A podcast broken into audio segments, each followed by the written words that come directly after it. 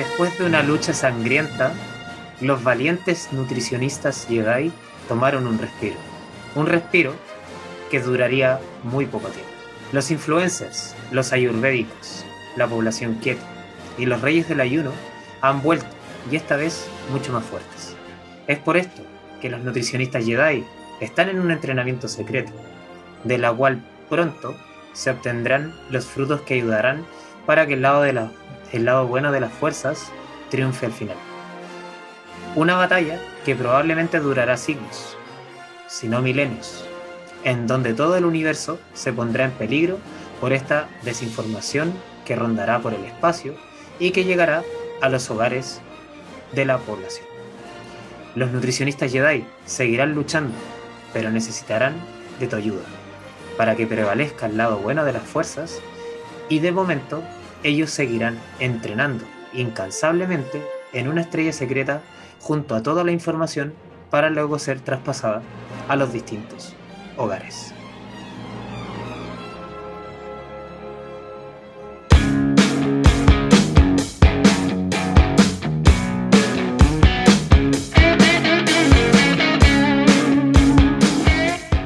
Bienvenidos y bienvenidas a esta nueva entrega de este espacio que hemos creado llamado Comida Libre. Este podcast que está destinado a conversar de diversos temas relacionados con la nutrición, el entrenamiento, la salud, la filosofía, la vida, consejos, saludos y demás. Es muchas cosas que abarcamos en este espacio y que hemos creado ya más de hace aproximadamente ya unos dos meses, más o menos y que cada día crece un poquito más gracias a todos ustedes, los audios escuchas, que día, en realidad semana a semana se suman a los nuevos episodios. Pero este espacio no lo he creado solo, este espacio lo creé con un colega, con un amigazo, don Guille Varela. Guille, ¿cómo estás? Hola Carlos, ¿cómo estáis? Una nueva edición de Comida Libre nuevamente, otra, otra semana más compartiendo contigo también. Eh, que, como, que como siempre es, pero un lujazo, obviamente, siempre hablamos también antes, eh, esta tónica que, que, hemos tenido casi que todos los miércoles. Voy a hacerte una corrección, el podcast lleva casi cuatro meses. Lleva ah, mucho rato. Imagínate, este es el capítulo. Oye, siempre tengo problemas con mencionar el capítulo, pero sí, probablemente, este es el 14, si no me equivoco. 14 por ahí, 14 o 16. Por ahí, pero por ahí, por ahí. Algún capítulo más. Eh, y nada, eh, vamos a darle con este capítulo esta segunda serial de lo que es la trilogía de Fat Wars. Vamos a ir con Fat Wars 2. Pero antes, Carlito, no sé si quieres saludar a alguien, a nuestro audio escucha, ¿a quién quiere saludar? Sin duda alguna vamos a saludar a algunos de nuestros audio escuchas para todos ustedes los que eh, se conectan a sus distintas plataformas y nos escuchan nuestros episodios de Comida Libre. Eh, por favor, dense eh, la libertad de enviarnos sus saludos, sus comentarios, sus feedback, para que nosotros podamos saludarlos y poder agradecerles de vuelta su apañe, su buena onda, su energía. Yo la primera persona que quiero saludar es una audio escucha que también es una paciente, se llama José Avena Cacao, de su Instagram. Eh, ah. Ella es una ella es una fiel audio escucha, nos lleva escuchando desde el principio. Cuando fue a consulta, de hecho, me eh, al terminar la consulta me dijo muchas gracias y me encanta el podcast que tienen con el Guille, así que muchas gracias José, guion bajo, Avena Cacao, un saludo gigante para ti. Oye, me gustó ese, ese Instagram, me gusta la avena y el cacao. Eh, y bueno, yo quiero saludar a Javier Pino, Javier Pino que no ha escuchado, bueno, últimamente, bueno, también es paciente mío, y él tiene algo súper particular, él trabaja o trabajaba en el show de goles. No sé si te suena ese programa, trabajaba en el show de goles, imagínate. Así que bueno, futbolero también, así que también le mando un, saludo. Siempre me, bueno, me, dijo el otro día que eh, le gustaba mucho nuestro, nuestro podcast, así que nada, ahí eh, le mando un saludito a Javier. Genial, un saludo para Javier y también sumo un saludo a el Instagram que es no, eh, no Borders Pilates, ya que se escribe con no guion bajo Pilates. Eh, no, y la tuya, eh, no me pierdo ningún podcast, lo encuentro increíble y se nota que lo hacen con harto cariño. Así que un abrazo gigante también para ti por tu mensaje. Muchas gracias por escucharnos y muchas gracias eh, por entregar tu buena energía. Vale, Carlito, yo voy a saludar también a Daniela Mercado. Daniela también que ha escuchado cada podcast, ella parece que va al día, así que también saludarla a ella. Eh, bueno, también me dijo que se sentía súper acompañada ahí cuando está entrenando e incluso también a veces cuando sale a caminar ahí con su perrito también, con el Tommy. Así que también le mando un saludo al Tommy también, a, su perrito y bueno, también a Dani que nos escucha también fielmente. Bueno, Carlito, pasamos entonces al podcast. Vamos a el capítulo de hoy, Fat Wars número 2 en la cual, bueno, en el primer capítulo eh, nosotros hablamos un poquito del contexto, Carlitos nos dio, pero una cátedra prácticamente, de hecho yo debo decir que la escuché también para, para, para recordarme un poquito también de, esa materia, donde hablamos del tejido adiposo, hablamos también de, la, de las funcionalidades que tenía, hablamos de que el tejido adiposo también tiene algunas características súper particulares, esta resistina, adiponectina, teníamos la parte de la leptina, entre otras cosas más. Pero bueno, eh, ya teniendo un poco el contexto y entendiendo a quién, a quién tenemos aquí como enemigo, entre comillas, de, mm. esta batalla, que es Fat Wars al final, este, digamos, como este Black, ¿cómo se llama el Black? Eh, se me olvida el, nombre del malo, del... ah, eh, Darth, Vader. Darth Vader. tenemos a nuestro Darth Vader, entonces vamos ya a ver un poco al, digamos, a, esto, a estos Jedi que vienen aquí a, Ah, eh, a, Obi-Wan y además, eh, que vendría siendo un poco ya esta forma de cómo atacar al, tejido adiposo, finalmente, que es lo que nosotros buscamos un poquito, comillas, destruir, comillas, quemar, que quizás hay gente que no le gusta, o para los más técnicos y amantes de las nomenclaturas, la oxidación de grasa. Así que no sé si Carlitos quiere empezar tú un poquito con, esto. Para los más técnicos dirían la beta oxidación de grasa. Ah, verdad, la beta. Ah. La, beta oxidación. Música de Einstein. claro. Eh, sí, efectivamente, mira, igual, por supuesto, esto lo hacemos de forma caricaturesca, porque probablemente lo pensamos bien, eh, y como lo mencionamos en el episodio anterior, el tejido adiposo no es per se el, el el enemigo. No es per el enemigo porque efectivamente eh, no es necesariamente lo que nosotros queremos destruir, ni vencer, ni mucho menos, sino que es uh, lo que podríamos determinar de lo que queremos eventualmente sanar o, o, mejorar, es esta condición eventual que se da en las situaciones en la cual tendemos a acumular demasiado tejido adiposo. Eh, haciendo un poco algunas eh, recopilaciones de lo que mencionamos en el capítulo anterior, eh, el, tener un tejido adiposo es prácticamente esencial y cumple una función vital en nuestro organismo. Sin embargo, es esta eh, adaptación o esta disfunción en la adaptación que comenzamos a realizar cuando empezamos a acumular excesiva cantidad de grasita, es eventualmente lo que nosotros queremos atacar, ¿no es cierto? Entonces, no es el tejido adiposo per se, sino que es esta condición o esta mala adaptación en la cual comenzamos a acumular, acumular, acumular grasita de forma, de forma muy importante que eventualmente, y como explicamos en el capítulo pasado, esto puede conllevar a ciertas eh, patologías, disfuncionalidades, eh, aumento de riesgo de ciertas enfermedades, entre otras cosas. Pero el día de hoy nos vamos a centrar más que ya en esto, esta fisiopatología y lo malo que puede producir un poco el aumento del tejido adiposo, nos vamos a centrar en cómo eventualmente comenzar a reducir este tejido adiposo. ¿Cuáles son los pilares centrales para comenzar a reducir masa grasa? ¿Cuáles son los componentes esenciales? ¿Cuáles son los factores determinantes? ¿Cuáles son las, eh, los aspectos que nosotros podemos modificar tanto en alimentación, estilo de vida, entre otras cosas, que nos pueden ayudar a movilizar más tejido adiposo? Así que eso va a ser el centro principalmente de este episodio. Así que para comenzar, Guille, no sé si para hacerlo un poco a, modo de, conversa, eh, partamos por lo esencial. ¿Cuál, eh, ¿Cuál es el componente esencial para ti, por ejemplo, cuando hablamos de ya, ok, un paciente dice, ok, tenemos que reducir tejido adiposo, vamos a hablar en un paciente sobre peso, obesidad. ¿Cuál es el componente esencial o cuál es el factor principal que dirías tú, como para partir, el número uno? A ver, a ver, lo primero que hay que entender que hay un factor que si que no pasa esto, no va a haber pérdida de grasa corporal, que es el factor eh, que es llamado también y que nosotros siempre lo ven y lo publican por todos lados, que se llama ¡Déficit calórico! el déficit calórico. bueno, la, persona que lo va a estar escuchando en el auto va, a reventar la oreja. Pero el, el, famoso déficit calórico, desbalance energético negativo, eh, le podemos llamar también de manera un poquito menos técnica como eh, comer menos de lo que se está gastando o gastando más de lo que se está comiendo.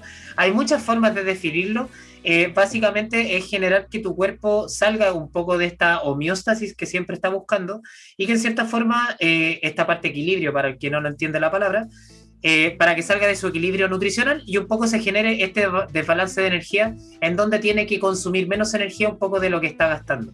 Aquí en este punto nosotros hablamos de la energía, más que de los nutrientes. Y aquí hay que ser un poquito claros porque también hay algo que podría ser el primer mito que en cierta forma eh, podríamos romper, por así decirlo. Vamos a agregar aquí, podría salir el, la, música de mito y leyenda. Podría aparecer aquí. Ah, le vamos a pedir a guitarra. Sí, tiene música mito y leyenda. Cacho. Ahora voy a buscar, voy a, voy a decir al editor. ¿Jugaste en mito y leyenda alguna vez, no? Eh, jugué Magic, que era la versión más. La, la, la, versión era como. ¿Cómo se llama? ¿Cómo podría La versión más pudiente. Ah. Coca-Cola y Magic Pepsi, una cosa así, ¿o no? Claro, claro. pero sí, sí compré cartas, pero no me, no, no, me, no me metí tanto en la bola. Ah, yo, sí me metí un poquito en la bola. Ah, sí. Sí, ya, bueno, vamos. Ahí jugué.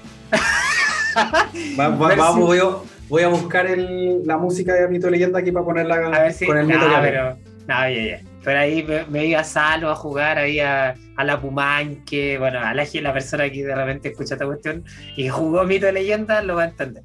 Bueno, la cosa es que, eh, como decía, el primer mito que se puede romper acá es que comer sano no necesariamente te va a dar un resultado de pérdida de grasa corporal. Entendiendo que eh, lo que tú tienes que un poco ir haciendo, digamos que es como si tuviéramos un vasito de agua, ¿vale? Y el agua que tú vas incluyendo de tu, eh, este es el alimento que tú vas consumiendo. Entonces, lo que tú tienes que lograr es que el vaso esté un poco lleno a tres cuartos ya no lleno hasta el tope porque ese es tu mantenimiento y no obviamente rebalsar porque si se rebalsa esa agua que un poco se va a rebalsar va a ser un poco incluida a tu cuerpo que vendría siendo el plus calórico que vendría siendo otra cosa que no vamos a hablar aquí. Entonces, entendiendo esto, hay alimentos que en cierta forma llenan más el vaso que otros. Entonces, si yo, por ejemplo, tengo una alimentación muy sana, pero por ejemplo se me está pasando un poquito la mano con alimentos como el aceite o de repente alimentos, comillas, sanos que tengan un importante aporte energético o de repente estoy comiendo mucho simplemente, lo que va a pasar es que por muy sana que puede ser tu alimentación, no vas a perder grasa corporal porque no cumples el principio base principio base que hablamos en el Fat Wars 1, que era esta ley de la termodinámica, que básicamente era muy parecida a lo que puede ser la ley de la gravedad, que es un poco esto de que la energía en cierta forma eh, se transforma eh, en un mismo sistema, ¿vale? O en este mismo sistema que puede ejercer energía hacia afuera también, que en este caso es lo que nosotros estamos buscando. Entonces, ese es como el principio básico que uno tiene que tener en cuenta. Y aquí hay estudios también que son un poco locos, pero que a mí me gusta mostrarlo igual en consulta, como que tengo una carpetita ahí con estos estudios medio locos, que son estos estudios gringos, que habitualmente estos gringos que hacen como, no sé, pues perder peso comiendo Twinkie. O perder ah, peso comiendo McDonald's, o perder peso. y lo hacen netamente porque hacen que este eh, hacen que esta ley un poco se cumpla. O sea, lo que hacen ellos mm. básicamente es, si persona A necesita 2.500 calorías, la misma persona A eh, va a calcular cuánto es, por ejemplo, un McDonald's, una promo, va a decir, pucha, esto representa 1.500 calorías y va a consumir hasta 2.000 calorías solamente es una locura, yo obviamente no lo voy a recomendar, porque también hay otros factores que tienen que ver con factores nutricionales, obviamente, que tienen que ver con un poco las vitaminas, minerales, proteínas, grasas, carbohidratos, y que un poco también hablamos también en capítulos anteriores con respecto también a la parte de salud. Entonces, eh, ahí también se ve como claramente como esta deficiencia energética de una persona que incluso comiendo eso, pero comiendo por debajo de lo que necesita, ejerce este efecto de pérdida de grasa corporal también. ¿Cachai? Entonces, eh, es como, ese es el principio base, o sea, eh, regirnos también por la ley de la termodinámica, que finalmente es la que un poco hace que este efecto suceda. Sí. Sí, pues, y, yo muchas veces lo menciono que en realidad cuando comenzamos, cuando uno comienza a hacer una...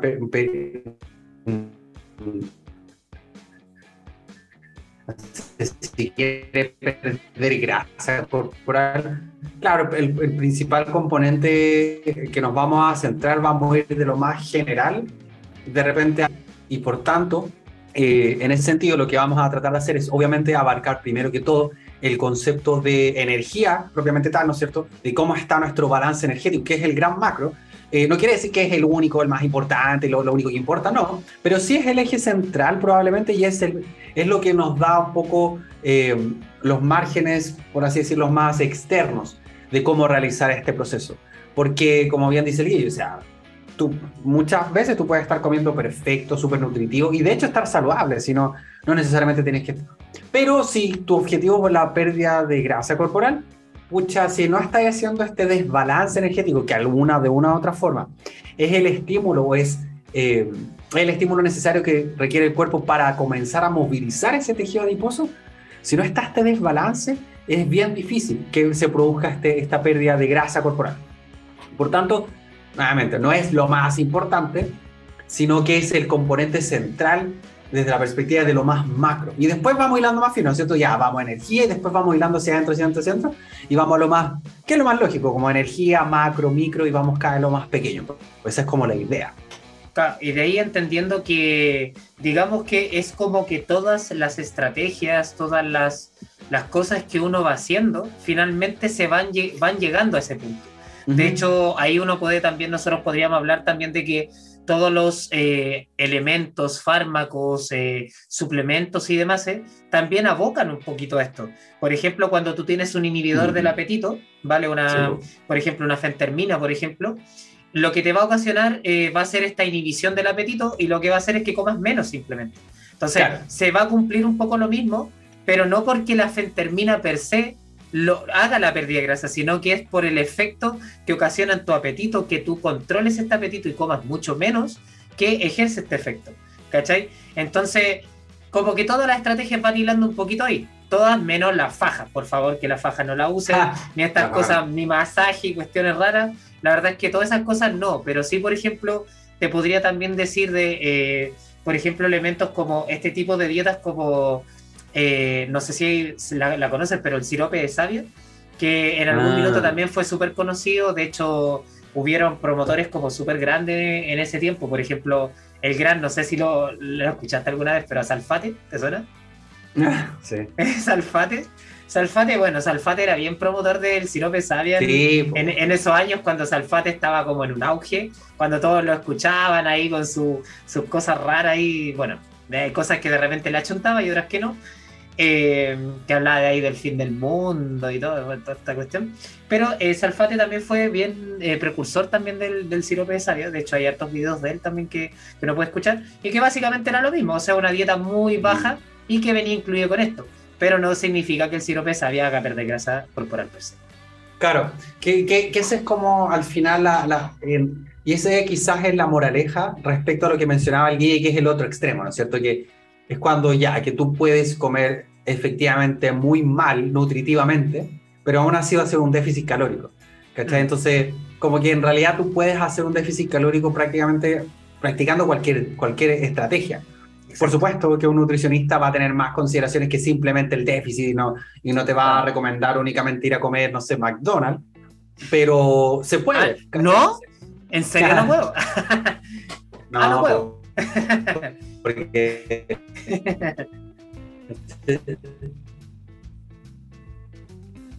no. No sé si has visto alguna esa infografía, certificada infografía que es como, ¿puedes comer esto o puedes comer esto otro? Claro, eh. Es como, no, no sé, pues esa típica infografía que ves que comparan un Chocman con tres frutas, como Dios mío.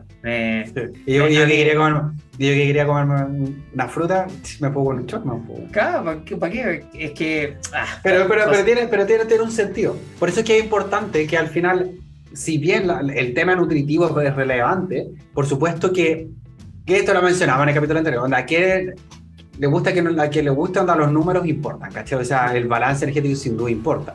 Ahora, de repente nos podríamos centrar, Guille, como en la porque por la vez pasada recuerdo que hablamos bastante de hacer este del déficit y hablamos harto acerca del MIT incluso. Mm. ¿Te acordáis? De los factores y tal. De repente abarquemos un poquito más las estrategias nutricionales para efectivamente poder hacer esta, este déficit calórico desde la perspectiva de la nutrición, como las estrategias, mm. por ejemplo. Yo voy a partir, por ejemplo, por una o sea, una de las estrategias que tenemos nosotros por, lo general en la alimentación, eh, se ha visto que, por ejemplo, la, alimentación que tiende a, eh, tiende a tener un alto consumo de fibra, por ejemplo, en la, en, dentro de la alimentación, puede contribuir, de hecho, a poder realizar un déficit calórico, por ejemplo.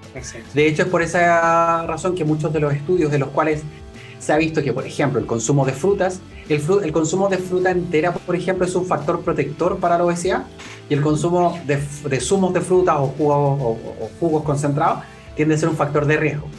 Eh, ahora, ¿por qué? Porque efectivamente cuando uno hace, por ejemplo, un jugo de naranja bien concentrado, uno ocupa, uno ocupa tres naranjas. ¿Cachai? Entonces, de la densidad calórica aumenta al tiro. Y como dijimos, lo importante es hacer un déficit. Sin embargo, cuando uno consume frutas y otros componentes como legumbres, semillas, cereales integrales, verduras, etc., aumenta el consumo de fibra y la fibra sí produce esta saciedad.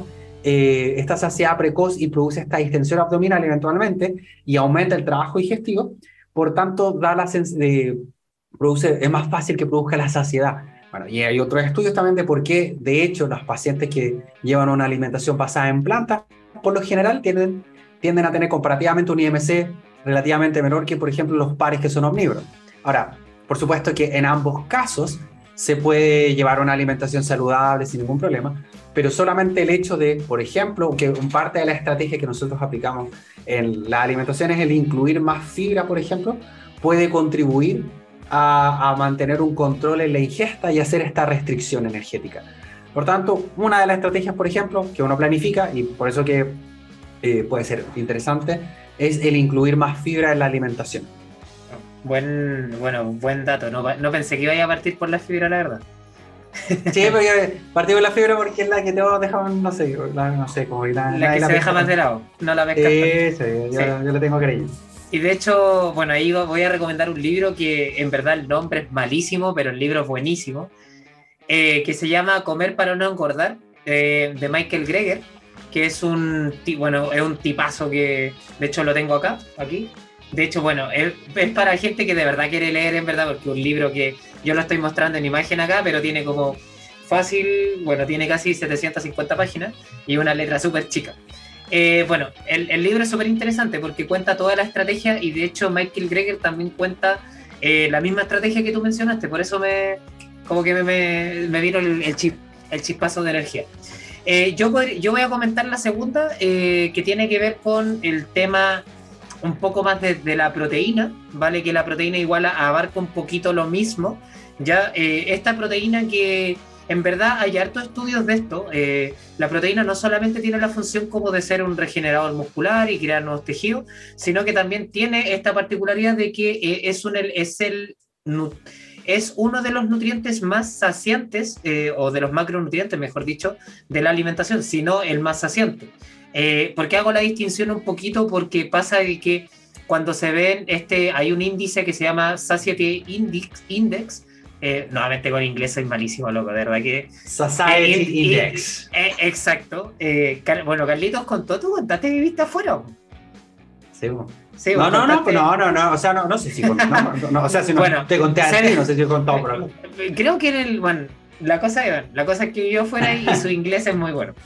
Eh, que es el índice de saciedad y bueno, se colocan los alimentos por de, como por orden, cuáles son los más saciantes y todo. Y efectivamente no son los proteicos los más saciantes, sino que son los que tienen más alimentos en el grupo. Entonces, por eso es que ahí como que hago un poquito la distinción. Por ejemplo, la papa, que es un elemento rico en carbohidratos, es uno de los alimentos más saciantes de la alimentación. Lo otro es la palta, que la palta tiene fibra, es una fruta, tiene, bueno, otro montón de cosas más, pero es un alimento más rico en grasa, entonces ahí un poco se hace un poquito la diferencia. Entonces, bueno, esta proteína que en cierta forma retrasa un poquito también este vaciamiento, yo siempre lo llamo como, digamos que es, como el cabrón de la fila, porque es como que el que se antepone al, al inicio de la fila y retrasa a todos los demás, como digamos que es como el típico cliente cacho que llega adelante y está 15 minutos en la, en la salida del banco, ya, ese mismo que dice, oye, tengo un papel ahí, tengo un papel, tengo la hora pedida, va adelante 15 minutos. Ya, esa es un poquito la proteína. Entonces, detrás de este vaciamiento y hace un poquito que aumente un poquito la saciedad. ¿Cuál es el contra que tiene un poco la proteína? Que actualmente eh, creo que se está yendo un poquito de las manos las cantidades. Ya yo cada vez encuentro cada vez más frecuente, eh, sobre todo en, mujeres, eh, encuentro más frecuente de que mujeres que tienen distensión abdominal, por ejemplo, por este efecto obviamente de que esta proteína genera también, bueno, dentro de sus elementos químicos tiene azufre, entonces, a más azufre yo consuma, probablemente más gases también voy teniendo.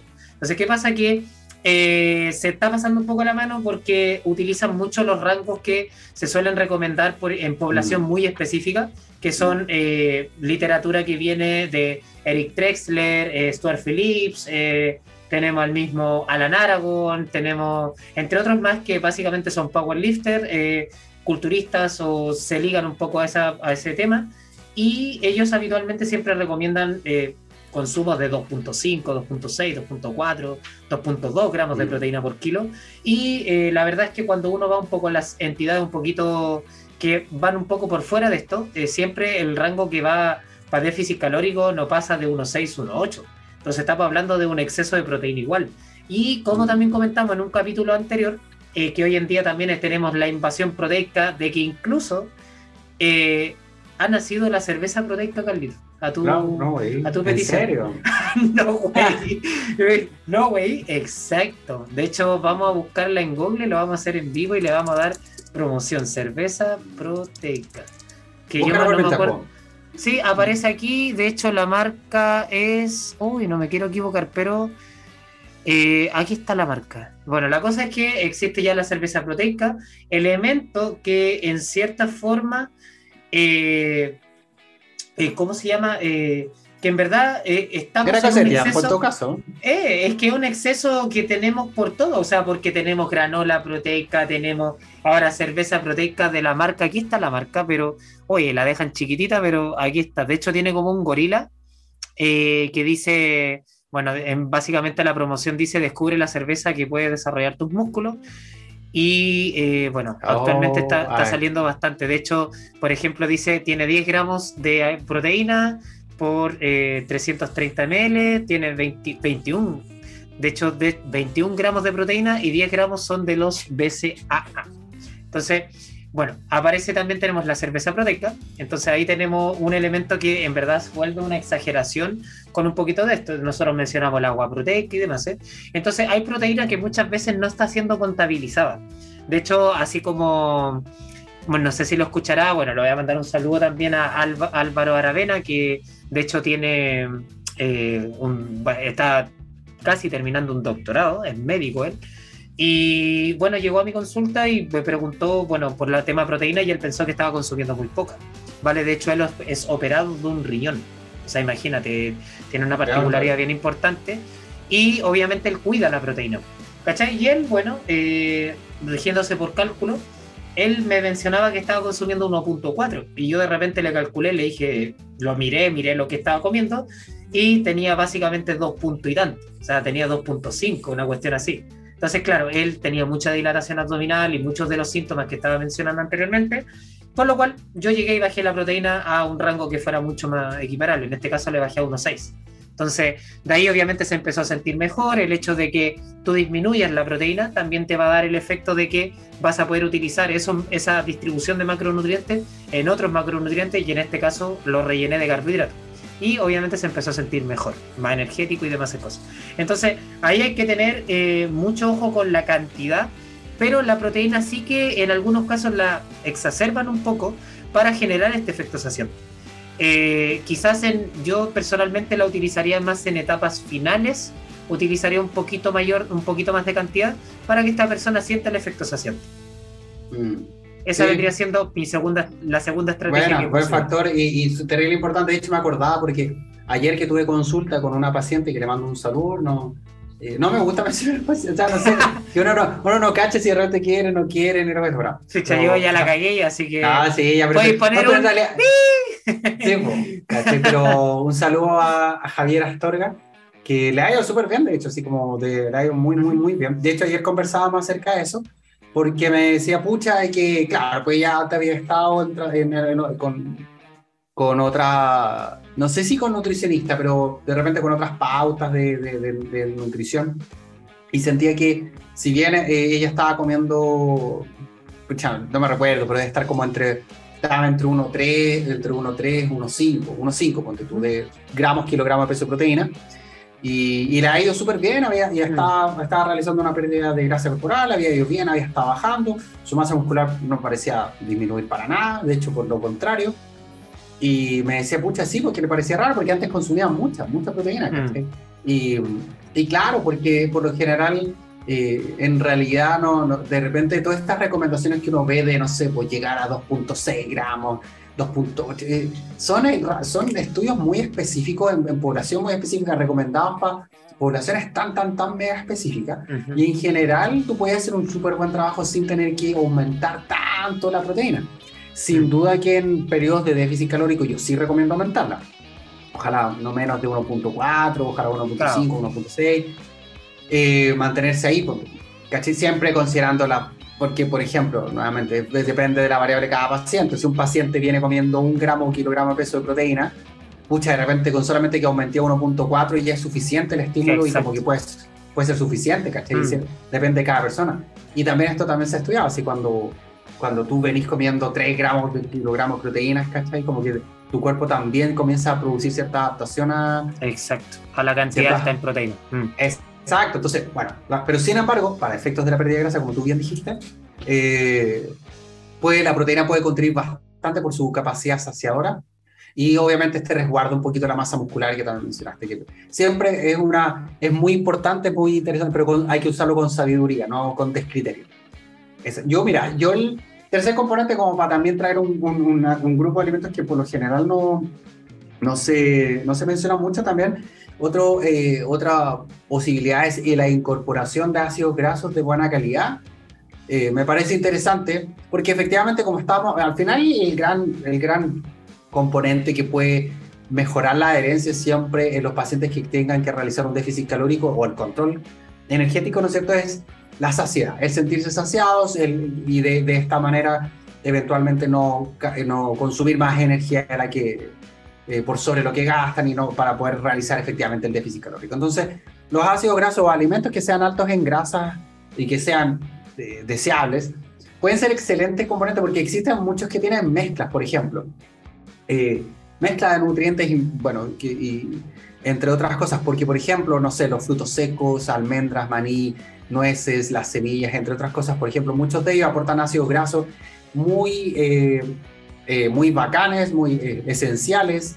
entregan muchos otros nutrientes también, calcio, magnesio, entre otras cosas. Y lo bacán es que, claro, los ácidos grasos, al igual como estábamos hablando, tienen un proceso de digestión un poco más complejo. Se demoran un poquito más. De hecho, para pasar del estómago al intestino, para un poco más eh, las grasitas se tienden a devorar más. Bueno, yo creo que todos, a todos les ha pasado, no sé, pues si es que eventualmente van a un asado y comen, para los que comen carne, comen carne de estas muy grasas, ¿no es cierto? Y tienen esta distensión, pero como que sienten que están digiriendo la, la comida como tres días seguidos. Porque claro, la, la, la, grasita se tiende a demorar. Entonces, este factor, incorporarlo en la alimentación también es importante. También puede ser una buena estrategia como para producir mayor saciedad, como por ejemplo la palta, las nueces, almendras, las semillas, por ejemplo, que también son aportadoras de fibra, por ejemplo, entre otras cosas. Eh, pueden ser excelentes alimentos como para producir una mayor saciedad, mayor palatividad también. Eh, eh, y por otro lado, obviamente, producir esta, este mayor control, control energético respecto a la ingesta y poder realizar el déficit calórico de forma más de forma más, con mayor adherencia. Así que eso. Otro componente tú. Vamos, por el cuarto. Yo me, voy a sumar una, una, pequeña parte ya a los ácidos grasos también que, que quizá, que, esto también me lo, me, lo, me lo, preguntaron harto cuando hice el curso de ganancia de masa muscular. ¿Vale? Que yo hice como un capítulo de saciedad completo, porque obviamente era, era el caso inverso un poco, era para, no, para no estar saciado. Eh, ¿Cómo no saciarte? En pocas palabras. Eh, pasa que el efecto saciedad de la, de la, ¿cómo se llama? De las grasas es más un efecto saciación, que es como saciedad, sensación, que esta diferencia que a veces se hace, que es como saciedad es como una, la saciedad que tú tienes del término de la comida hasta la siguiente comida, y saciación, que es el efecto que te sucede durante la comida, ese efecto de como tú parar. Entonces las grasitas lo que hacen en cierta forma es que tú pares de comer. ¿Cachai? Por esto mismo que decías tú, porque son pesadas, porque son alimentos que de repente mucha grasa igual te un poco te, te deja como esta boca así como hasta arriba. No sé si te ha pasado, por ejemplo, alguna vez probado algún, no sé si has probado, pero eh, alguna pastelería vegana, por ejemplo.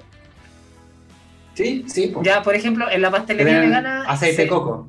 Claro, se utiliza mucho el aceite de coco, la manteca vegetal o, o distintas cosas y eh, elementos como el cacao, por ejemplo, y otros más que son muy altos en grasa, un poco para subsanar un poco la falta de otros elementos.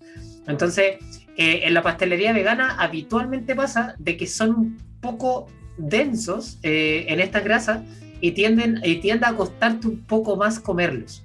de ahí, por ejemplo, tenemos elementos, bueno, el típico gansito de repente vegano, alfajores veganos y pastelería vegana en general suele suceder un poquito eso eso es como añadido ahí un poquito a lo que habíais dicho tú, que, en verdad había una en, parte, interesante la parte del intestino que no yo no lo había considerado como dentro de mi. No lo tenía como en mis chips. De ahí yo podría sumar otro elemento que vendría siendo. Eh, que a mí la verdad es que lo recomiendo harto, que son estas agüitas calientes, así como tipo té, café, yerba mate, Obviamente con un control deliberado, obviamente, tenemos también las agüitas de manzanilla, de rooibos, entre otras cosas más, eh, que también son un elemento importante porque estos elementos se consideran un, un anorexígeno. Entonces tienden a tener este efecto de que te sacean o te quitan el hambre también. Eh, son bastante útiles, obviamente en cantidades que hay que tener ojo porque muchos de ellos tienen eh, cafeína y algunos de ellos también podrían ser por efecto también de estos eh, nutrientes que de repente tienen que podrían inhibir la absorción de algunos otros, igual hay que tener algunos ojos en población específica, vegetarianos, veganos, entre otras poblaciones más, habría que tener un poquito de consideración. Pero si hablamos de personas que, entre comillas, comen de todo, eh, son un buen elemento un poco para tener un poquito más de saciedad, también te generan un poquito más de hidratación. El café, el té, la hierba mate y demás no deshidratan, que es algo que también yo escucho harto y todavía al día de hoy cada vez que subo algo con referencia a eso, me llega un, tip, un comentario de, pero ¿cómo dices esto? Si me lo pasaron en la U o qué sé yo, todavía me llegan esos mensajes y en verdad yo los entiendo, porque es algo que se sigue traspasando de generación en generación. Eh, entonces son elementos re importantes. Por ejemplo, yo igual de repente con el tema cafeína trato de utilizar elementos que no tengan tanta cafeína. Por ejemplo, como mencionaba el té de rooibos, el café descafeinado, de repente un tecito, ¿cachai? Cosas de ese tipo para que también le vaya generando un poquito más saciedad y aparte que, pucha, sobre todo en estos tiempos de frío, rico obviamente tener esto. Aunque ahora viene el tiempo de calor. Así Y vamos a utilizar el café helado, el té helado ahí con rodajitas de limón, qué sé yo, ahí vamos a utilizar de todo. Mm, sí, este, de, hecho, de hecho, iba a decir eso yo de la hidratación también, lo voy a mencionar. Ahora aquí, me, mira, sé que la otra vez me pasó también con un paciente que me mencionaba acerca de, que me decía, ¿sabes qué? Una de las cosas que me sacia, por ejemplo, mucho, o que me ayuda harto, es como, no sé, tomar, me acuerdo, té de manzanilla. Y lo estuvimos discutiendo, y en realidad porque también alrededor del tomar un, una agüita caliente o algo así, hay como todo un proceso un poco más, ahí que yo me fui más en volar y lo, y lo analicé porque cuando tú tomáis un tecito, ponte tú un té de hierba, te lo tomáis, te lo tomáis pausado, te lo tomáis tranquilo, ¿cachai? Te lo tomáis, lo vais tomando de a poco, hasta lo saboreáis, ¿cachai? Tiene los aromas. Entonces, todos estos aspectos que de repente pueden pasar quizás como por alto, más allá del componente esencial de como es que este componente me va a hacer, eh, más allá del volumen, que sin duda, porque obviamente si tomáis un litro de agua te vayas a saciar, vayas a sentir como esa sensación de, de distensión mecánica del, de, eh, del estómago. pero de repente esa, esa como proceso medio ritualístico que está alrededor del, de, de, la agüita contribuye careta al, al, tomarte, no sé, te lo, te lo tomas en 5, 10 minutos, de repente leyendo algo, no sé, revisando algo con calma, te tomaste 10 minutos, y eso de repente es suficiente como para bajar los niveles de ansiedad, porque tú, caché, como que estás más tranquilo y te puede eventualmente producir como esta mayor saciedad. también lo, lo vinculamos a, eso. Al, al, mindful eating puede ser, que es como mm. esta, esta parte que tiene un poco de la alimentación que bueno, que también está estudiado igual, porque el, tema de la parte sensorial de los alimentos, porque uno tiene como las partes físicas del propio alimento, la estructura, cómo se rompe, cuánto tiempo dura en la boca, cuánto tiempo dura en el sistema digestivo. Pero también hay que recordar que la, la, saciedad parte un poco desde el aspecto sensorial.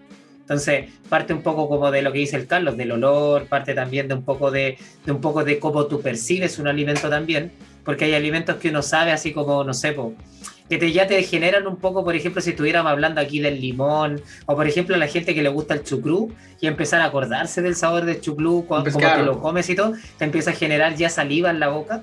De hecho, tenemos también a los perritos también que cuando tú les pones de repente comida, eh, así como a la vista, lo hace oler, inmediatamente también se activan sus factores sensoriales y eso también va generando saciedad.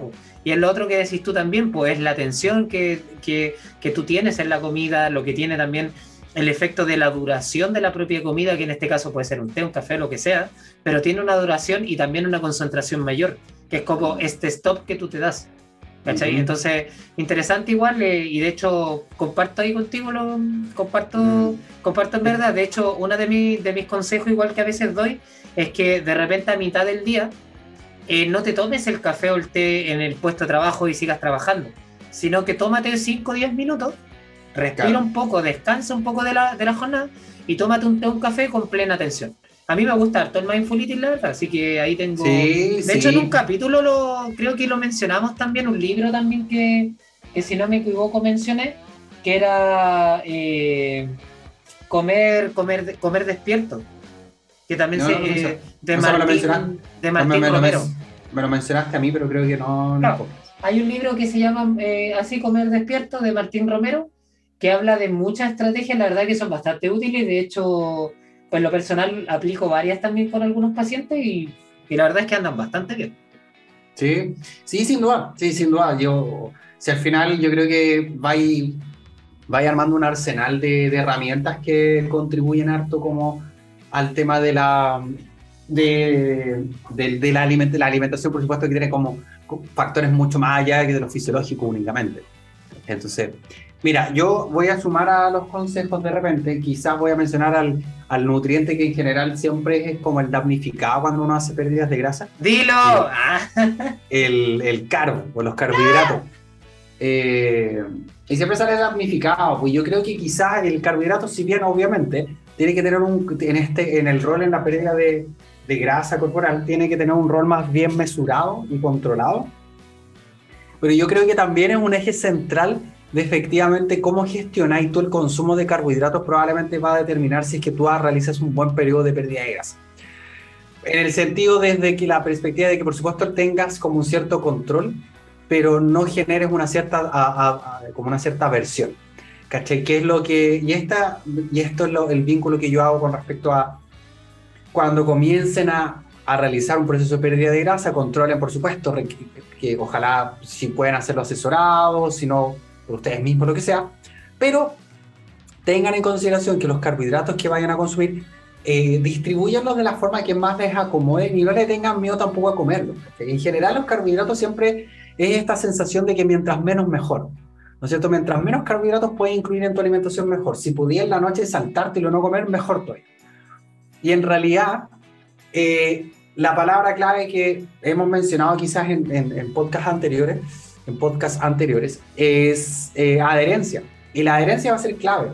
Por tanto, la distribución de los carbohidratos, si es que está bien hecha acorde a tu, a tu ritmo de vida, a tu estilo de vida, a tu gusto, a tu preferencia, pucha, va a ser tan importante porque de repente por restringirte, no sé, y no comer ningún carbohidrato en la noche, ponte tú, y por no haber incluido algo de carbohidrato de repente de forma más bien controlada, después termináis, no sé, después de tres semanas, termináis eh, teniendo estos como rebalses y esto, esta, esta recaída de consumo de carbohidratos excesivo en la noche, entre otras cosas, son bastante saludable respecto a los carbohidratos, no tenerles el pánico, planificarlos en las cantidades suficientes, distribuirlos en tus horarios acorde a tu estilo vial. Puedes seleccionar carbohidratos de mejores, no sé, mejor, eh, mejores que otros, por supuesto, lo que mencionó el Guille, yo la papa la recomiendo mucho. La papa, te comí una papa y que hay súper saciado. Sí. Eh, papa, los alimentos que sean más bien con carbohidratos complejos, que creo que también lo hablamos en un momento, ¿cierto? Ojalá de cereales integrales pueden ser buena estrategia por las fibras que aportan, que ya la mencionamos, pero sobre todo yo creo que el consejo va a, la, a la evitar a tener este pánico y sobre todo en la noche, que a mí me pasa mucho, que pucha de repente por no agregar, no sé, dos rebanadas de pan molde, de repente termináis comiéndote tres marraquetas dos semanas después, ¿cachai? Entonces, es mejor estrategia lo que mencionábamos, lo que más te adhieras, de repente disminuir esta sensación de, estar haciendo un esfuerzo tan grande, disminuir un poquito la tensión eh, en pos de poder sostenerlo por más tiempo y estar más agradado con el proceso. Mm. Yes, y así como pregunta Carlos, y abro el, abro el debate, oh. ¿prefieres carbohidratos altos o grasas altas? en general. en general, yo por lo general, o sea, en un, o sea, pero me, comenté física lo que me decís tú, ¿no? Sí, en un contexto en que tú planificáis y tú inmediatamente decís ya, tengo la persona, más o menos come esto, eh, o tengo, no sé, piensa, de 20 pacientes, mm, ¿prefieres más carbohidrato alto o piensas con las grasas yo, yo, yo, yo, creo que planifico más carbohidratos altos en este caso que grasas altas. Pero más que nada porque la mayoría, por un aspecto quizás cultural o de gusto y preferencia de, de, los pacientes, porque mm, en general, eh, no sé, pues, se da harto la, la, cultura de la once, ponte tú, ¿cachai? O la, la, cultura de, de, o el pancito en la mañana y cosas así, entonces... Eh, eh, que es más fácil moldear, por ejemplo, el hábito orientado en algo que ya hace por lo general y que viene como arraigado en ese sentido, Ah, y, obviamente controlarlo, modificarlo sin duda. Pero suelo probablemente, creo que de mis planificaciones probablemente es más alta en carbohidratos que altas en grasa. Sin embargo, la, creo que la estrategia alta en grasa también es súper buena, ¿cachai? Es súper saciante. Entonces, por eso es que, mira, de hecho yo te diría, bueno, lo que voy a decir es como medio amarillo, pero... de hecho, ah, en el sentido... Política. ah. No, ¿para qué? ¿Para qué? ¿Para qué nos vamos a meter No, no, no, no, no, rechazo no, no, ¿Para qué? ¿Para qué? Porque los, queremos a todos por si acaso, así que sí, dale, dale lo que hayan votado. A mí, mira, yo debo decir así como dato. Eh, el otro día yo salí en una historia y bueno, hice justo, se me ocurrió la genial idea de hacer un, una un pregunta y respuesta random al otro día de la votación. Al otro día. Ah, ¿Qué votaste? Entonces, como que no se me ocurrió que esa pregunta iba a salir. Entonces, ¿qué pasó? Que, bueno, me la hicieron por lo menos unas 10 veces y la verdad es que la respondí sin, sin tapujo, eh, lo que yo voté y todo. Y bueno, la, el resultante fue que tuve, creo que me sacaron como 120 personas ese día. O sea, Pero... un pic, un pic. bueno, en verdad, a esos 120 que se fueron, de verdad que agradezco que se hayan ido. De verdad, por todo respetar la opinión del resto. Sí, que, qué onda esa cuestión de que no voy que no voy a aceptar a las personas que venían distinto. No, lo por eso, por eso nosotros no nos metemos en política en verdad. Por eso a nosotros nos gusta la ciencia, porque la ciencia, de hecho, le da espacio a, las diferentes opiniones. Pero me refería un poco a amarillo en el sentido de que por eso es que yo digo que es importante también, cuando la proteína, por ejemplo, en, una pauta de alimentación es súper importante, pero tampoco irse en volar, porque si te das en volar, le quitáis mucho espacio a lo demás, pues, ¿cachai? Entonces, eh, porque claro, si eleváis demasiada la proteína, ya claro, te, ya el carbohidrato y lo restringís mucho el carbohidrato y tampoco tenéis tanta grasa, ¿cachai? Entonces, eh, pucha, no sé, la paratividad la grasita la estáis perdiendo, ¿cachai? O, el gustito de, de, comerte un pan tranquilo en la tarde igual te lo perdís, ¿cachai? Entonces, por eso es que es importante, creo yo, yo creo que el eje fundamental es sin duda elevar el consumo de proteína, pero no caer en estas cuestiones de levantarte en la mañana y comerte siete huevos, ¿cachai? Mm. Eh, o comerte siete claras de huevo con una rebanada de pan todo cagado. Porque. ¿Has dejado alguna vez una rebanada de pan en una pauta, Carlos? Eh, sí, una vez sí, pero era porque la paciente ya comió una rebanada, ¿cachai? Entonces, ah, como, Que como, Que tenía que ir negociando así como a una y media. Ah, mira, yo de verdad que no encuentro, De verdad que así, puta, la voy a salir de la cuestión que estamos hablando. Pero yo no encuentro nada más triste que en una, en una, y esto es una opinión personal igual, pero no encuentro nada más triste que pautear media marraqueta, así como un diente. Siento que yo ah. no lo es que yo no lo veo en un plato, entonces como que yo no lo veo yo haciéndolo y como yo no mm. lo veo yo haciéndolo, no veo a la gente haciéndolo. Sí, pues hay que, por, eso es que también está lo. Porque a mí, sí me, a mí me pasa lo mismo, a mí me pasa lo mismo, ¿cachai? Ahora, pero si hay pacientes, a mí me han llegado pacientes que comen una rebanada de pan molde, ¿cachai? O, o que comen un diente marraqueta. Y por supuesto, porque hay los prejuicios propios de como, pero ¿cómo te comes una? Sí, no, es la otra? Ah. Yo es que a mí yo de verdad que yo digo, ¿cómo? No, no lo veo, en serio. Como que mm. yo de verdad que trato así casi que como Maiten el mago, colocar una marraqueta así o sí en, pautas de gente que le gusta el pan, ¿cachai? Claro. Incluso llegando al, al, punto de cosas que yo no recomiendo hacer, pero ya si estamos hablando en un contexto donde todo suma, de repente hasta quitarle la amiga solamente ah, para quitar medio cereal y chao. Yo también, yo también te recomiendo eso de repente, ¿cachai? Porque si te gusta mucho la marraqueta, y en la noche, y ahí, pucha, y, y más o menos para calzar los carbohidratos, entonces, pucha, claro, si puedes sacar la amiga, entonces ya quizás restáis, pues sin duda. Por eso que ahora yo, yo entiendo también el concepto de por qué no es bueno, ¿cachai? O sea, por qué no no, no, no sé, pueden haber, porque esto genera, yo sé que en redes sociales hay personas que casi que se te lo decís como que le saquen la amiga al sí, es que... Como que, odiáis al mundo y querías devolver tu título. Es que te acordáis del panadero, pues, weón, del panadero que está a las 4 de la mañana haciendo el pan para que el weón le saque la amiga, Bueno, yo cuando voy, yo de repente, yo de hecho como comúnmente saco la amiga, por ejemplo, como hábito, en verdad. ¿Ya? Ahora, pero cuando vaya a comer donde mi mamá, como que junto las migas me las como. Casi que junto las migas de... rica, hermano. Bueno, pero no estoy, pero por eso no, no estoy haciendo déficit hace como una. No, yo tampoco. Y creo que nunca, volve, nunca volveré a eso. No sé. Ya, eh, recapitulando, entonces, carbohidratos, Carlito, preferentemente. Yo, yo por lo general eh, he planificado quizás eh, más, más alto en carbohidratos y grasa. Por mm. eso te, la pregunta para ti, tú, por lo general, ¿qué, Sí, a mí en, mi caso me pasa que yo sí tengo más preferencia por el hidrato de carbono, pero por un aspecto que también apoya al, déficit energético en sí. Lo que pasa es que si tú tenías una persona que de repente, pues, concuerdo mucho con lo de las grasas y también, también como que tengo la tendencia de, de como utilizar, utilizarlo para la palatividad, de hecho como que a expensas un poco de los lácteos tiendo a subir un poco las grasas.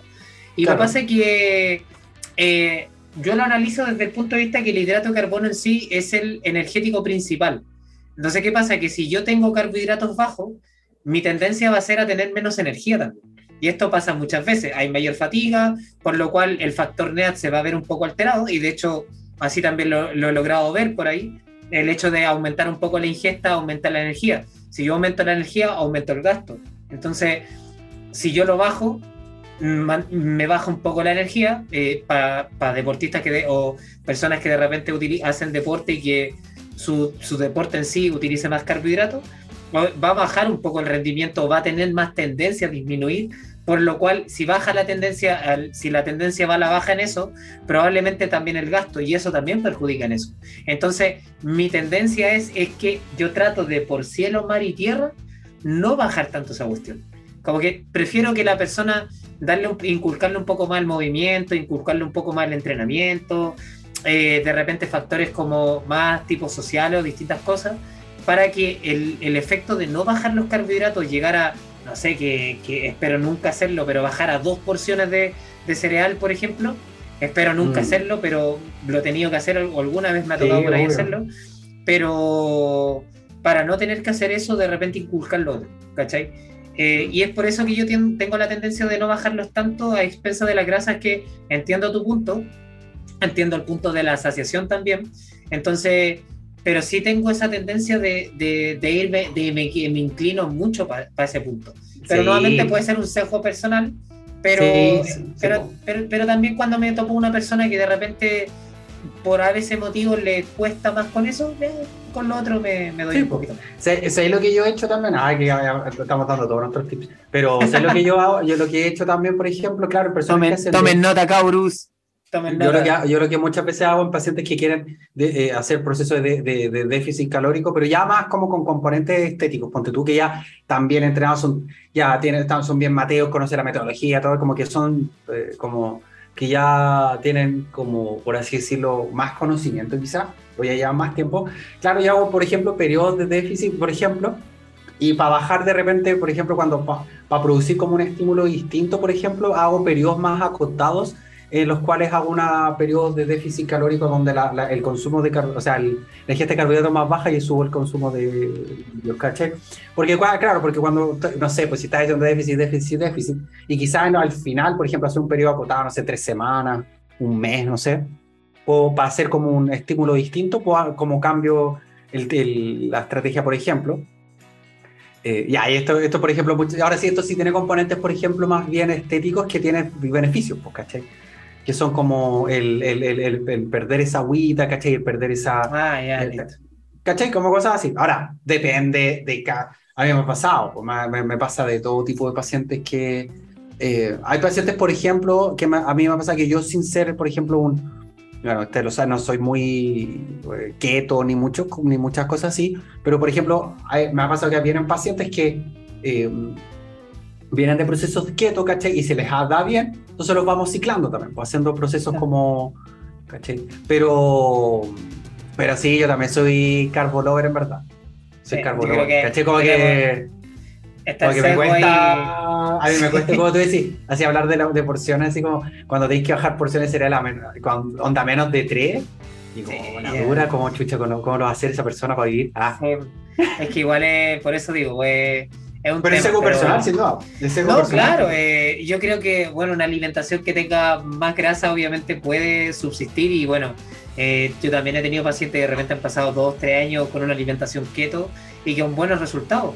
Eh, aunque sí, obviamente después eso ya te acarrea un miedo, obviamente también a ciertos alimentos y, y todas las limitaciones que también tiene, porque eh, creo que tengo, creo que una persona más que las demás me ha contado un poco la historia, como de lo que él vivió con tres años con un nutricionista, de hecho, que, que tuvo esta alimentación keto, y en pocas palabras, como que, no sé, pues llegaban las festividades, por ejemplo, ¿Y qué comís? Pues no tení, no podéis comer empanada, no podéis tomar mote huesillo, no podéis choripao, eh, anticucho quizás, y choripanes, pero choripán sin pan. Imagínate. Claro, ese, eso mencionaba, por eso mencionaba yo las. Pero, bueno. Ah, bueno. Ay, humor, pero de los 90, pero pasado humor de los 90, loco. Está funado. Chao. Ya. Minuto, minuto 58, los dos hueones riéndose a cagar. Ríete con este chiste. Este chiste ríete con este chiste. vuelve eh, la risa. Sí, eh, te iba sí, por eso te decía el aspecto cultural, por loco. ¿Caché? O sea, cuando tú, por eso soy más pro alto carbohidrato, porque cuando, claro, cuando disminuís demasiado los carbohidratos y demasiado, demasiado restrictivo, lo podéis hacer por periodo acotado, sin duda podéis buscar objetivos específicos, si sois súper, mega, duper, hiper, mateo, demás, ¿cachai? Como que no tiene nada de malo. Sin embargo, está el componente cultural, social, ¿cachai? No sé, si toda tu familia es buena para tomar oncecita, ¿cachai? Es paja que tú tengas que comer huevo revuelto, ¿no? ¿cachai? Eh, o lo que tú decís, si vaya a una, una, junta que tú estés haciendo de quieto y que tengáis que comer, no sé, pues hay una chorrillana y no, no sé, no puedes comer nada, ¿cachai? Eh, la asada, etc. Entonces, para, para estrategias a largo plazo probablemente es mejor, eh, mejor considerar el carbohidrato como un consumo regular, ¿cachai? Entonces, porque es más probable que vaya a llevar una vida así, ¿cachai? Claro, es que es un tema, porque imagínate no alcohol, no alimentos típicos como las harinas también, eh, casi todos los tipos de cereales, tipos de fruta para afuera. Uh, es que es un, bueno, como te decía, es un tema que, de repente se da con este tema.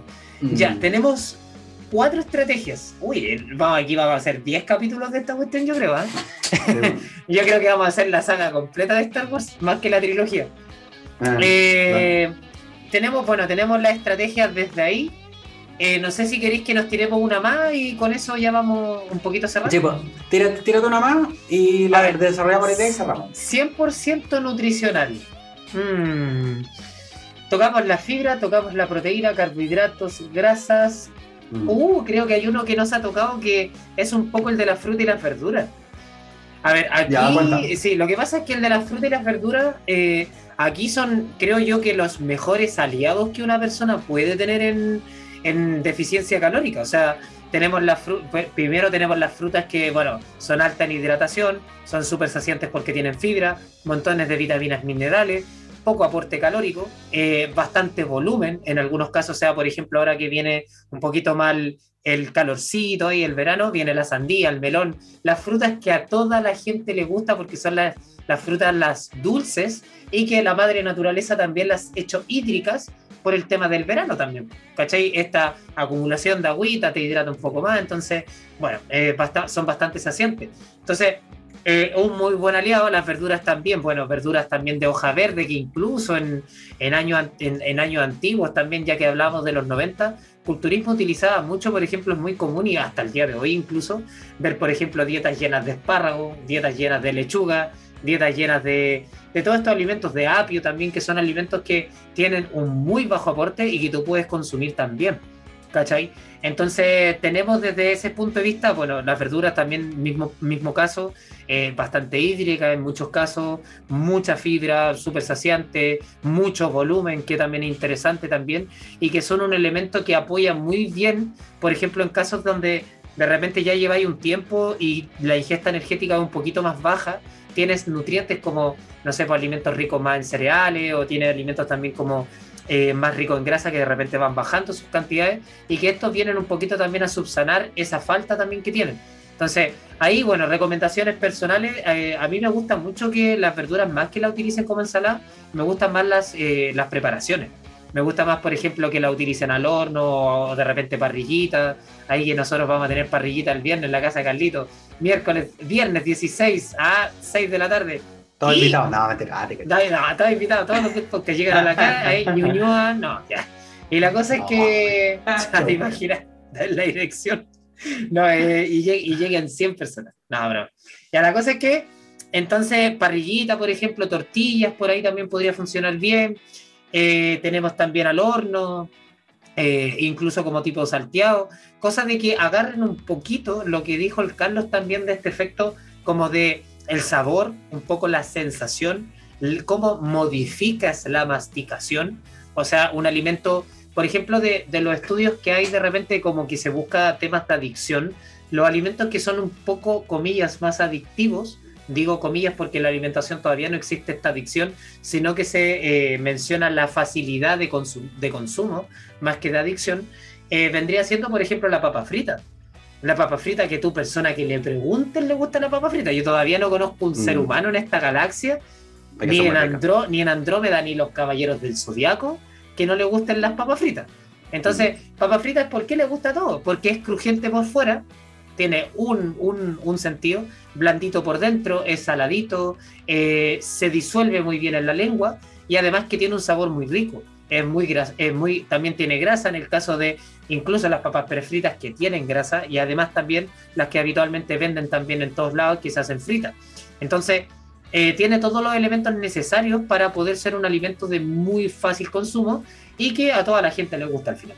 ¿Cachai? Entonces las verduras un poco también pasa un poquito por ahí. O sea, si de repente la, las vas utilizando en cocciones distintas, te puede generar un poquito este efecto y obviamente son mucho más ricas, mucho más, más sabrosas. O sea, de verdad que cuando uno hace verduras así bien hechas, eh, de verdad que cambia todo y, y pucha, genera un sabor distinto también.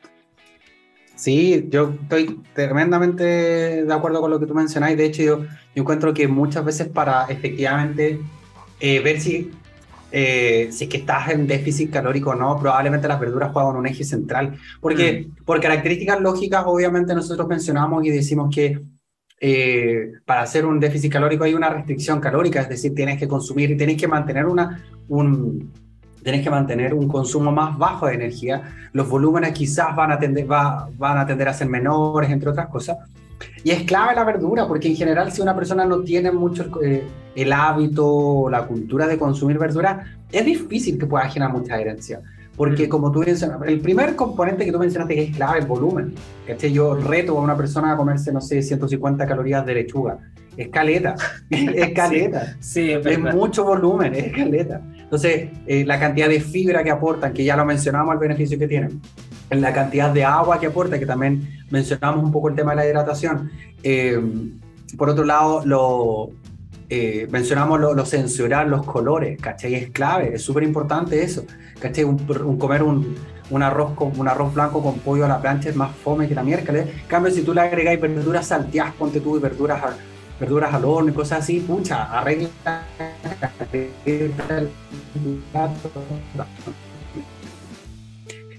eh, por tanto, sí, es un componente importante para la que hay que ingeniárselas harto. Y a mí me pasó la otra vez también, una paciente me decía, pucha, a mí me dijeron que, que viene una, una no, no voy a pelar, pero en una pauta estaría como, ya, estaría como comer, comer verduras crudas solamente.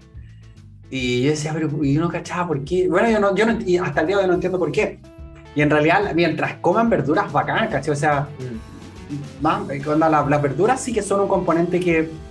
Y de hecho, a mis pacientes siempre les digo, o sea, si hay un componente que realmente puede ser un poco más permisivo, es como con las verduras, ¿cachai? Mm. Porque no sé, que te comáis, no sé, un tomate más, como que va a ayudar mucho más a que si te pasáis en otro de los grupos, ¿cachai? Mm. Entonces eh, claro, y ahí buscar en estrategias como en tortilla, no sé, cuando te hace un zapallo italiano relleno, mucha escaleta, verdura también, eh, verduras salteadas, verduras en la preparación. Para los pacientes, que esto es clásico, las personas que llevan tupper para su, para su pega y siempre dicen, pucha, que paja llevar dos tuppers en la preparación.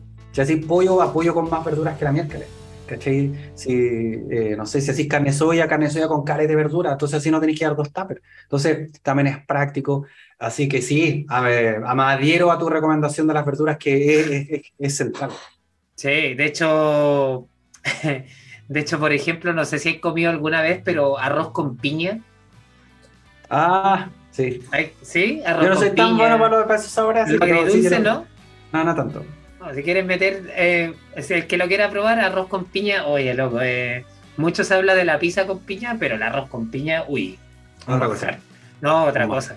Entonces, eh, bueno, hay hartas cositas ahí, y bueno, se nos van a quedar harto en el tintero al parecer. Eh. pero esa es la idea, porque tenemos que hacer la ya cachamos que vamos a que vamos a hacer lo mismo que Star Wars, vamos a hacer una trilogía y después vamos a sacarla cada rato. Pero para efectos eh, prácticos del tiempo, eh, lo dejamos hasta acá. Estimados y estimadas, muchas gracias a todos los que se mamaron esta hora, 10 minutos ya de conversación, distensión. Eh, ¿Qué pasó? Ah, ocupé un mal verbo. No, nada, después te digo. No, no, no, después te digo. Que no puede salir aquí grabado. Oye, si queréis lo digo, ¿eh? No, no, no, no, no, no. ojalá mantener este podcast, ojalá duremos, ojalá duremos cuatro meses más, pues, para que no. ya con tu talla. No. Bueno, estimado, muchas gracias a todos por escuchar este podcast, este capítulo. Eh, si llegaste hasta acá, muchas gracias. A todos los dejamos invitados a compartirnos en sus redes sociales, a seguir este podcast, póngale seguir, eh, valórenos, ¿no es cierto? Pongan unas cinco estrellitas y por supuesto, coméntelo con sus amigos, con sus familiares, con sus parejas, con todo el mundo, con sus peores nada, con su patas negra, con quien sea. Coméntelo nomás. Eh, y nos estamos eh, viendo en una siguiente ocasión. Yo me despido por mi lado, pero dejo el audífono para. El audífono, el micrófono, para que se despida Don Guille Varela. Yo debo decir que este podcast poco a poco se le ha quitado el componente inicial. Yo no sé si hay hecho el ejercicio, Carlos, pero yo escuché el otro día el capítulo 1 y la verdad es que estábamos bien serios. decir que, compuesto? sí, estábamos muy compuestos. Yo creo que ya capítulo 15, 16, 14, el capítulo que sea, eh, ya de verdad que nos hemos soltado demasiado y, bueno, también obviamente lo hace más o menos, pero que siempre se entienda que son tallas, son bromas y que obviamente aquí el objetivo no es dañar a nadie, sino que el único objetivo es informar obviamente eh, de una manera distendida, eh, acompañarlos también a cada persona que nos está escuchando en su lugar de trabajo, en el taco, eh, si es que está de repente haciendo aseo, lo que sea, en su entrenamiento incluso. y obviamente también se echa una risa ahí mientras nos escucha y al mismo tiempo aprender. O sea, aquí por ejemplo, yo creo que en algún minuto si hacemos alguna polera o algo así con alguna frase típica, yo creo que la primera polera, porque este creo que es la frase que más me, más me han recalcado, fue el tema del engrifamiento. Creo que, de, creo que todas las semanas tengo una o dos pacientes que me dicen, no guíes y no, no, me, voy a no me voy a engrifar. Entonces, nada, también despedirme, eh, también agradecerte a ti, Carlito, una semanita más. Y nada, pues loco, saludar también a la persona que nos está escuchando. Y nada, esto es Comida Libre, loco. Se agradece. Hasta luego. Chau, chau.